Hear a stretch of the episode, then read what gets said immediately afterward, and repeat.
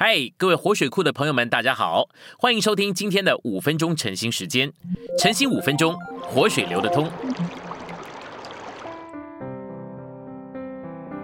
第一周周五，我们今天的这一处经节呢是约翰福音十章十到十一节。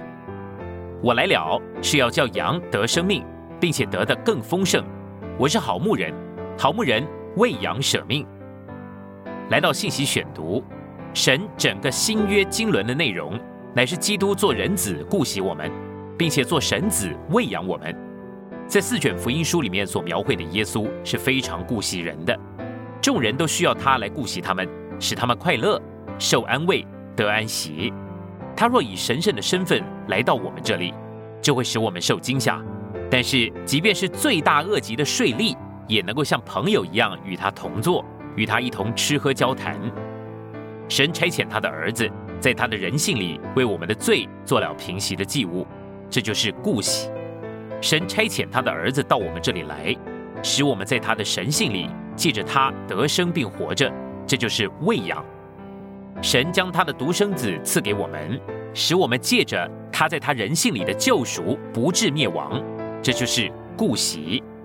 反而在他的神性里得到永远的生命，这就是喂养。基督是人子来救赎我们脱离罪，这就是顾惜。这是新约的第一部分。基督是神子来将神圣的生命丰盛的分赐到我们里面，这又是喂养。这是新约的第二部分。我相信，如果我们没有父神爱和赦免的心，也没有救主牧养和寻找的灵，这就是我们不结果子的原因。我知道你们都劳苦做工，但是几乎没有任何的果子。主说。树总是凭着果子认出来的，但是我们却是不结果子的树。一位良善温和的牧师，可能没有什么特别的恩赐，如讲道的恩赐，他可能只是探望探望人，并且当人来聚会的时候欢迎他们一下。但是照着统计数字，这样的牧师一年也会得个百分之十的扩增。反观我们，甚至还没有百分之十的扩增呢。你能看见我们是何等的荒凉吗？你们有许多人是优秀的讲员，认识比较高的真理。我们所持有的真理比基督教的真理高得多，但是因为我们缺少了那个父神爱与赦免的心，以及子那个牧养和寻找的灵，我们就没有果子。我们定罪人、规范人，却不牧养人、寻找人。我们缺少了爱和牧养，这些是我们结果子得着人的重要因素。我们训练青年人去得着人，还是去规范人呢？我们必须重新省察自己的行为，如同哈该所言。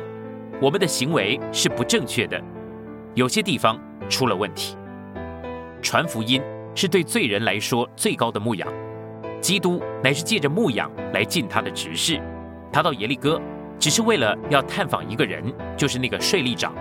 他不是去举行福音大会，他的目标是要去传福音，得到一个人而已。而他的传扬乃是一种牧养。约翰福音四章说，当主去加利利的路上。